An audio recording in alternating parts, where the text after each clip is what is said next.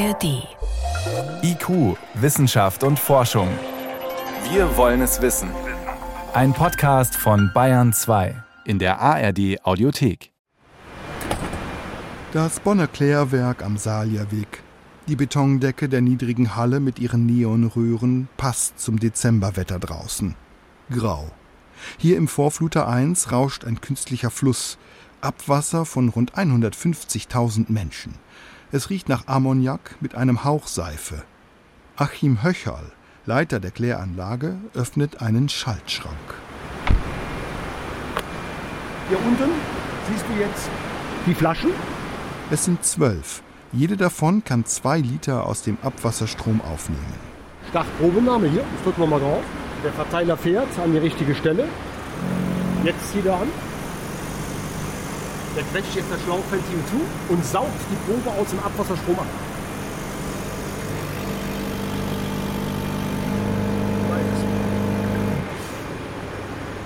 Und jetzt lässt das ab. Jetzt läuft es hier rein. Flasche 2. Das Abwasser ist ein Schatz für die Wissenschaft, denn es spült jede Menge Haare heran und Hautzellen, also DNA, Erbgut. Jeder Mensch verletzt seine DNA natürlich über abgestorbene Hautreste, Haare. Und die können sich Forschende, aber auch die Polizei oder Regierungen zunutze machen. Was neu ist, ist, dass natürlich die genetischen Analysemethoden sich so stark verbessert haben, dass es immer einfacher wird, in Proben Individuen zu erkennen. Hautschuppen, Viren, DNA. Genetische Daten zwischen Fortschritt und Missbrauch. Eine Sendung von Joachim Budde. Jedes Lebewesen verliert jeden Tag Abertausende von Zellen als Hautschuppen in Kot, Urin, Schweiß, Speichel, Blut oder Sperma und damit Teile des Genoms, des Erbguts, sogenannte Umwelt-DNA.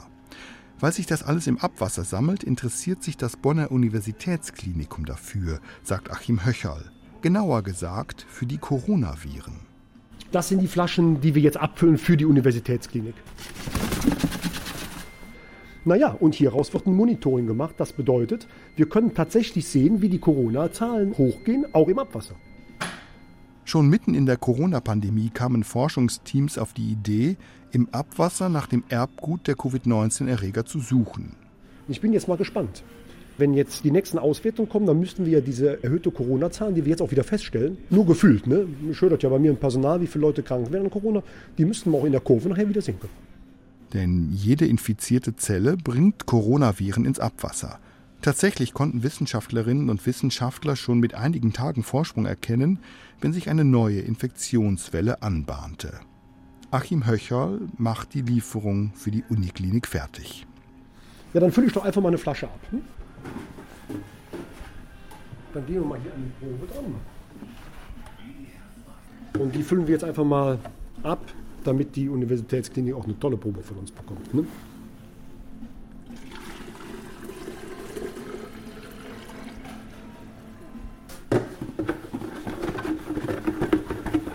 Verschlossen ist sie. Etikett drauf, beschriften, Kühlschrank stellen und dann wird sie abgeholt.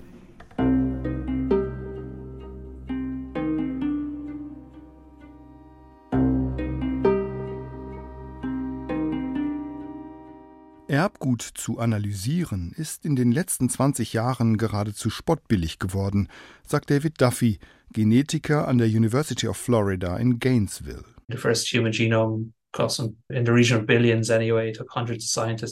Das erste menschliche Genom zu entschlüsseln hat in den frühen 2000ern Milliarden gekostet und hunderte Wissenschaftler auf der ganzen Welt eingespannt. Heute können Sie ein komplettes Genom an einem einzigen Tag für weniger als 1000 US-Dollar sequenzieren.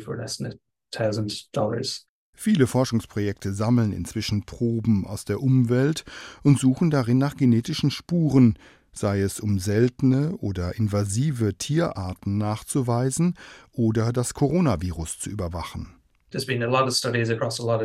Jede Menge Studien für alle möglichen Tierarten zeigen, dass Umwelt-DNA besser geeignet ist, um Tiere nachzuweisen, als viele traditionelle Ansätze, die sehr arbeitsintensiv sind. Genetische Techniken kommen ursprünglich aus der Medizin, aus der Sequenzierung menschlicher Genome. Aber inzwischen sind sie so leistungsfähig und billig geworden, dass wir sämtliche Lebewesen in einer Probe gleichzeitig sequenzieren können. Ob Boden, Meer oder Abwasser, immer enthalten die Proben auch menschliche DNA als genetischen Beifang. So erfreulich die neuen Analysemöglichkeiten sind, dieses Erbgut kann mehr verraten, als den Menschen lieb ist, die es hinterlassen haben.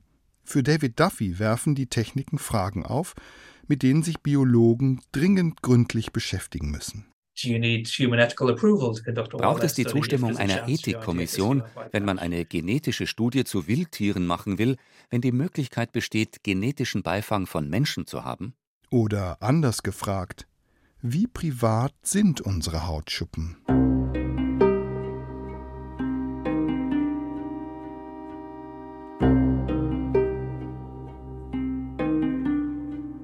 Meeresschildkröten zu beobachten, ist gar nicht so einfach. Es muss wirklich windstill sein. Es ist geradezu unmöglich, sie aufzuspüren, wenn die See kabbelig oder das Wasser trüb ist. Es gehört zu David Duffys Alltag, Meeresschildkröten aufzuspüren und zu beobachten. Wir haben ein Krankenhaus, in dem wir verletzte Schildkröten gesund pflegen und dann wieder auswildern. Das heißt, wir interessieren uns auch für die Erkrankungen von Meeresschildkröten. Also der Dozent für die Genomik von Wildtierkrankheiten und sein Team am Whitney Laboratory for Marine Bioscience der University of Florida haben beobachtet, dass die Zahl der Schildkröten mit Tumoren steigt. Dahinter stecke ein Herpesvirus. Das Virus in Verbindung mit Umweltfaktoren. Gesunde Schildkröten in einer intakten Umgebung entwickeln lediglich milde Erkältungssymptome. Aber leider verschlechtert sich der Zustand der Ozeane. Vielerorts kommen die Schildkröten deshalb nicht mehr gegen die Viren an und bekommen Tumoren. Die neuen genetischen Methoden ermöglichen es Duffy, die Schildkröten und die Viren gleichzeitig aufzuspüren. Ein Becher Wasser aus dem Meer oder einer Flussmündung genügt. Wir vermuteten in unseren Proben kleine Mengen menschlicher DNA. Und wenn das so wäre, würde es ethische Fragen aufwerfen. Um Klarheit zu erlangen, verglichen David Duffy und sein Team Wasser aus den Becken im Schildkrötenkrankenhaus mit Wasser aus einer nahen Flussmündung. Wir erwarteten viel menschliche DNA im Wasser unserer Becken, denn diese Tiere sind Krebspatienten. Unsere Veterinäre pflegen sie intensiv, wir füttern sie, die ganze Anlage wimmelt von Menschen. Draußen im Flusswasser erwarteten wir hingegen nur wenig menschliche DNA. In den Proben zeigte sich jedoch, Tatsächlich war es genau andersherum. Wir waren geschockt. Dann schauten sie sich andere Proben an, von Stränden, an denen Schildkröten ihre Eier legen, Wasser aus dem Ozean, aus verschiedenen Lebensräumen von Meeresschildkröten. Es gab zwar Unterschiede zwischen den Stellen, aber wir haben menschliche DNA gefunden, egal wo wir beprobt haben. Und tatsächlich fanden sie in all den vielen Proben, die sie über die Zeit gesammelt und archiviert hatten, zumindest ein wenig menschliche DNA. Dazu veröffentlichten sie seit 2021 mehrere Studien. Je näher man den Menschen kommt, desto mehr menschliche DNA findet man. Unsere nächste Frage lautete, wie aussagekräftig ist das? Lässt sich das nützlich anwenden? Aber auch, muss uns das aus ethischen Gründen beunruhigen?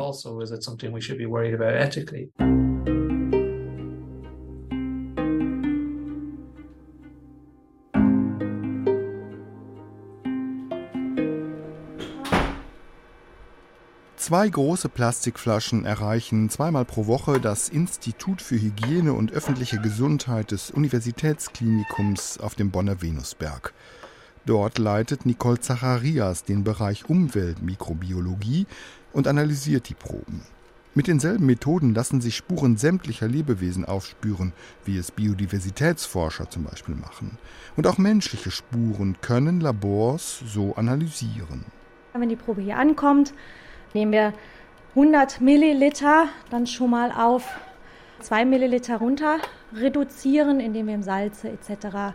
dazugeben, an denen die hier jetzt Virenpartikel, aber auch Bakterien etc. binden können. Und die werden dann immer aus einem großen Volumen schon mal zwei Milliliter gemacht. Und übrig bleiben kleine graue Flecken am Boden der Reagenzgläser. Pellets nennt Uta Geier die. Sie analysiert die Proben zusammen mit Nicole Zacharias. Mit einer Pipette saugt die Biologin die grauen Rückstände auf und gibt sie in ein neues Gefäß. So.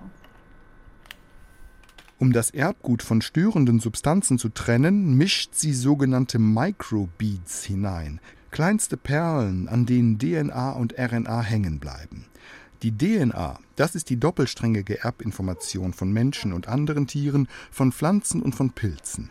Viele Viren wie Corona kodieren ihre Erbinformationen auf RNA. Dazu später mehr. Damit sich die Microbeats und das Erbgut verbinden, stellt Uta Geier die Probenfläschchen in ein Gerät, das sie erwärmt. Und das bleibt jetzt für 10 Minuten da drin.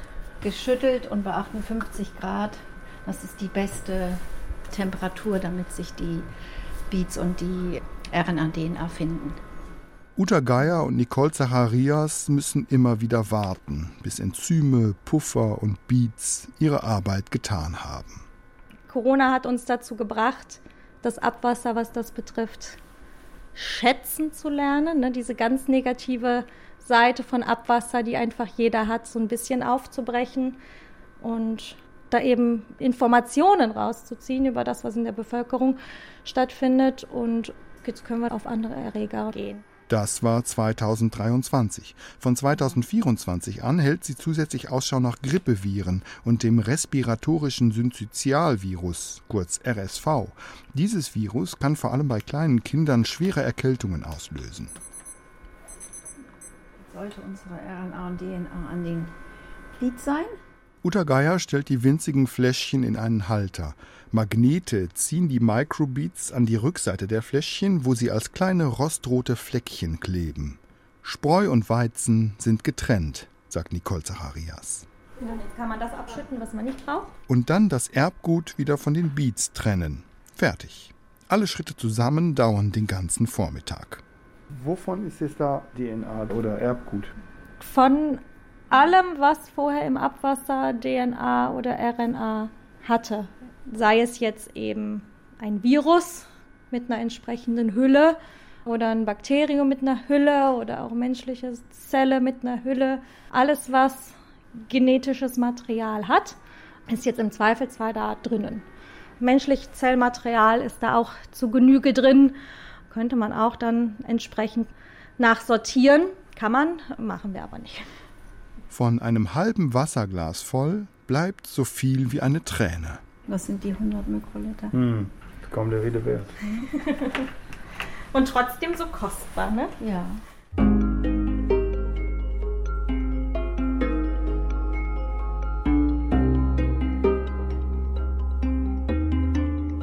David Duffy hat die Suche nach menschlicher DNA in der Umwelt schon ziemlich weit getrieben. Wir haben aus den Spuren, die Meeresschildkröten im Sand hinterlassen, viel DNA extrahieren können und dachten, geht das auch beim Menschen? Und tatsächlich, es hat funktioniert. Die DNA aus dem Fußabdruck war sogar in gutem Zustand. Das heißt, wir konnten viele Informationen herauslesen. Zum Beispiel die genetische Herkunft, also die Weltregion, aus der die Vorfahren des Menschen stammen. Aber auch darüber, für welche Krankheiten die Person anfällig sein könnte. Wir erkennen also, wer den Fußabdruck hinterlassen hat aber also finden auch medizinische Daten. Da liegt viel Information einfach herum.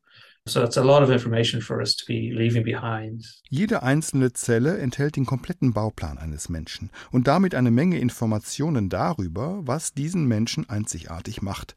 Schon jetzt sind Forensiker in der Lage, aus den Genen eines Menschen Rückschlüsse auf seine Augen, Haar und Hautfarbe zu ziehen. Die Polizei darf das in Deutschland nutzen, um aus Spuren von einem Tatort das Aussehen eines Gesuchten abzuleiten. Im Prinzip könnte jeder diese genetischen Spuren einfach einsammeln. Unsere DNA ist überall. Dieselben Informationen konnten wir aus Flusswasser gewinnen Sogar aus Raumluft kann man genetisches Material gewinnen mit denselben Informationen. Barbara Preinzack vom Institut für Politikwissenschaft der Universität Wien vergleicht das mit dem menschlichen Gesicht. Ein Gesicht zeigen wir, das ist das, was sozusagen jeder und jeder sehen darf. Aber das Sehen ihres Gesichtes im Vorbeigehen ist was anderes, als wenn ich ihr Gesicht digital in meiner Datenbank habe und es suchbar mache. Die Politikprofessorin berät als Vorsitzende der Europäischen Gruppe für Ethik der Naturwissenschaften und der neuen Technologien die EU-Kommission. Wenn jetzt Ihre DNA in einer DNA-Probe aus einem Badesee drinnen ist, dann kann man relativ wenig damit anfangen.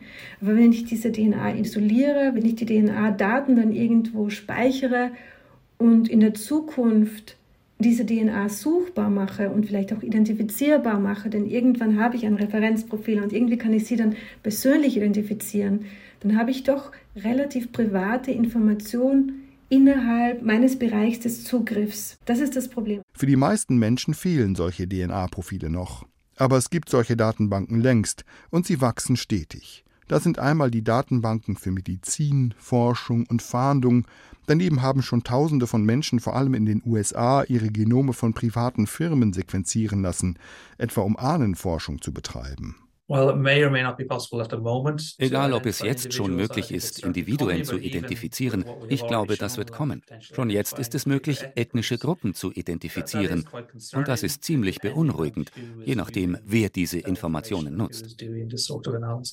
Das können Wirtschaftsunternehmen sein, sagt Matthias Wienroth vom Zentrum für Kriminalität und Polizei an der Universität Northumbria im nordenglischen Newcastle. Gesundheitsversicherer möchten vielleicht auch eine DNA-Analyse machen, um uns äh, zu sagen, was unsere Kosten, unsere ganz speziellen persönlichen Kosten sind, um versichert zu werden.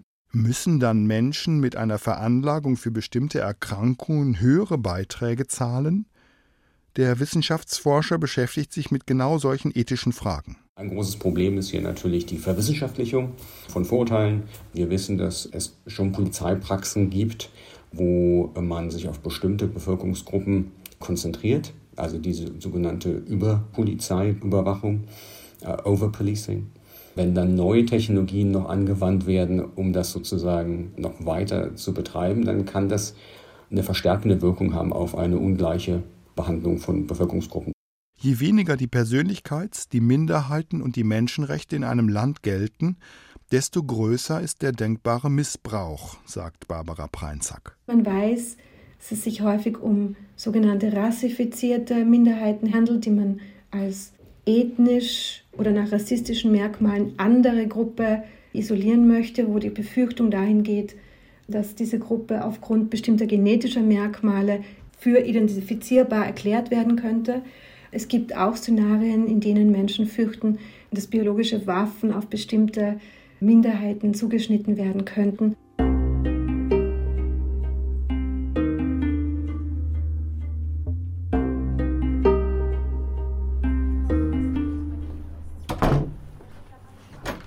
Im Institut für Hygiene und öffentliche Gesundheit der Universitätsklinik Bonn stehen jetzt Vermehrung und Nachweis der Virengene an.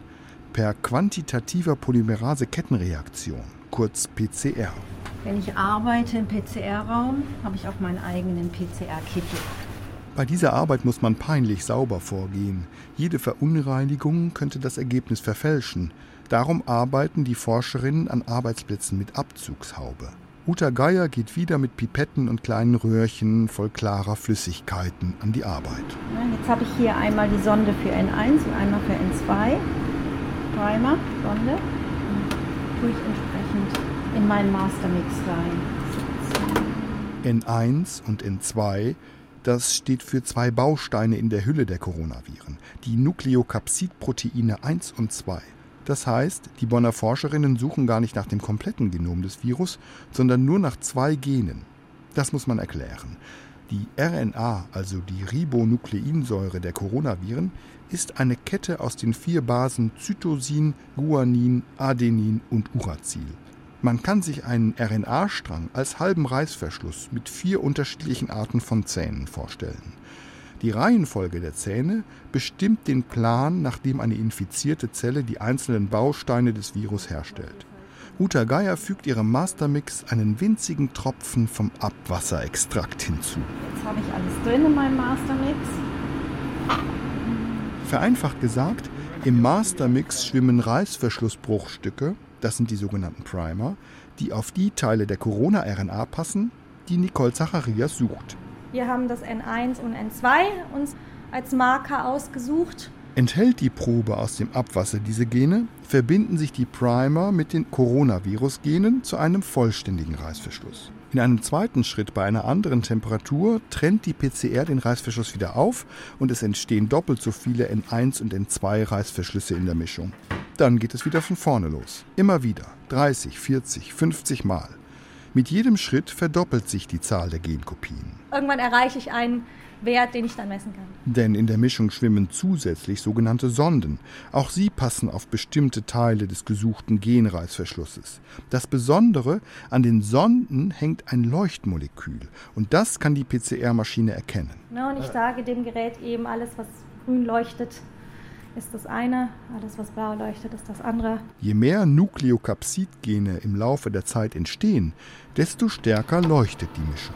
Den Rest macht die Maschine. Für die nächsten fast zwei Stunden.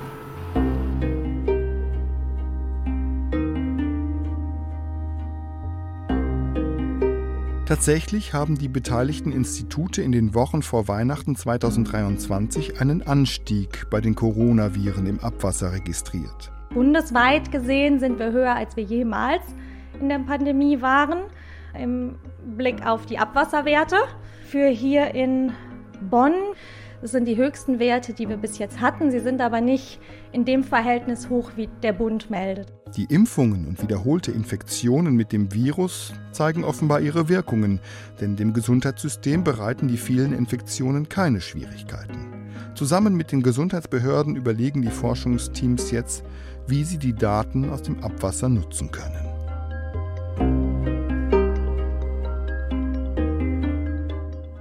Umwelt-DNA ist für viele wissenschaftliche Projekte extrem wertvoll geworden, etwa zur Erforschung von Artenvielfalt und von Krankheitserregern. Aber sie erlaubt auch Einblicke in intime Informationen von Menschen. Matthias Wienroth von der Universität Northumbria sieht die Forschenden in der Verantwortung, das zu verhindern. Sie müssen schon bei der Planung von Studien darauf achten, dass sie nur die Gendaten aus ihren Proben lesen, die sie für ihre Projekte benötigen so wie es das Bonner Universitätsklinikum macht.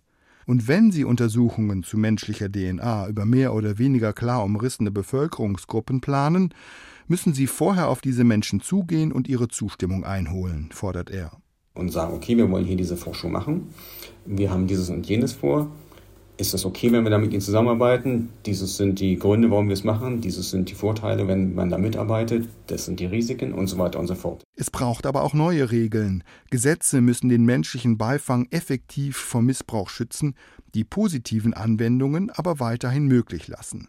Barbara Preinzack von der Universität Wien rät, von veralteten Vorstellungen Abschied zu nehmen an die Regulierungsinstanzen innerhalb der EU und auch auf nationalstaatlicher Ebene lautet meine dringende Empfehlung, bestimmte Kategorien, die aus dem Papierzeitalter kommen, neu zu überdenken und die Unterscheidung in persönliche und nicht persönliche Daten in personenbezogene und nicht personenbezogene Daten gehört dazu. Und die Gesetzgeber müssen vorausschauend arbeiten, findet David Duffy von der University of Florida.